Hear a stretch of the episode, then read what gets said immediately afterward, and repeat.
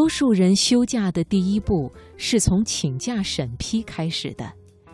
你的工作表现是否值得拥有一次假期？工作交接怎么安排？万事开头难，休假也是这样。而不用考虑上述困扰的公众假期，实际上却会面临更多的鸡毛蒜皮。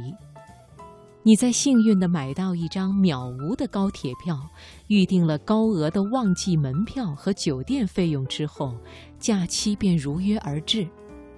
而这之后，你可能会感到假期到哪里都过得不轻松。最新的一份调查显示，中国人出游欲望有所降低的原因，有百分之三十三点八的网友认为是由景区门票价格高造成的。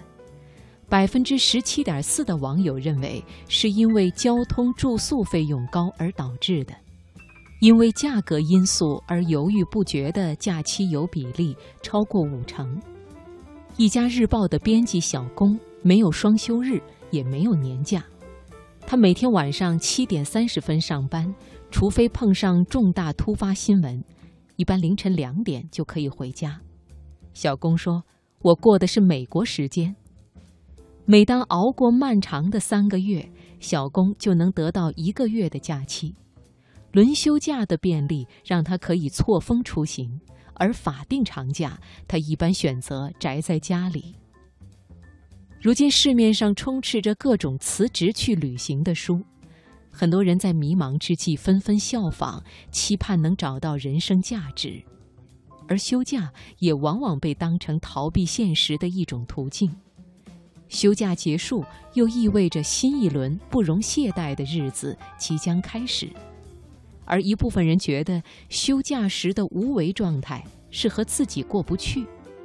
低性价比的假期让他们产生虚度自由的罪恶感。就像英国作家阿兰·德波顿在《旅行的艺术》一书中的嘲讽：“人类不快乐的唯一原因是。”不知道如何安静的待在自己房间里。说到休假旅行，一定要带什么？有人说带钱，有人说带相机，也有人说要带上一位有趣的旅伴，还有一种答案，要带回家的钥匙。就如同创业家塞斯·戈丁所说的：“与其盼望下一个假期，不如开始一种你不需要逃避的生活。”当然，更讽刺而无奈的是，越来越多的人需要在休假时远程工作。一家旅游网站的调查显示，百分之三十的人即使休假也无法摆脱工作上的压力。有些人仍然一刻不停地通过手机和外界保持联系，以至于同事和客户都没有察觉他们正在度假。公司有什么新鲜事？客户有没有提出新的修改意见？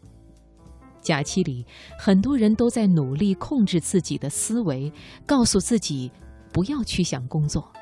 但是，越想屏蔽的信息，大脑就越会调皮地着重提起。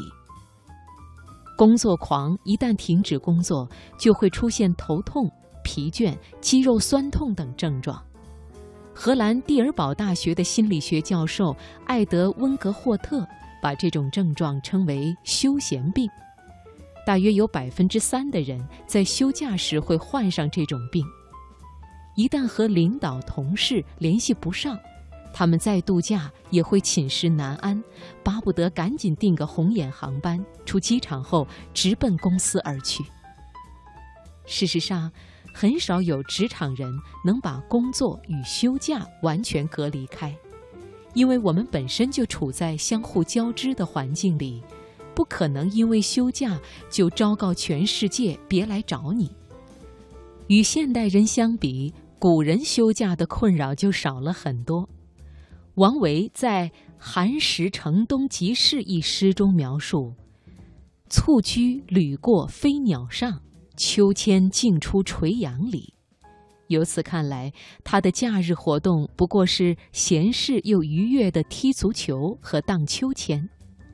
而王安石在《休假大佛寺》一诗中写道：“携书聊自娱，解带似东郎。”可见，林川先生偏爱看书、睡觉这类独善其身的度假方式。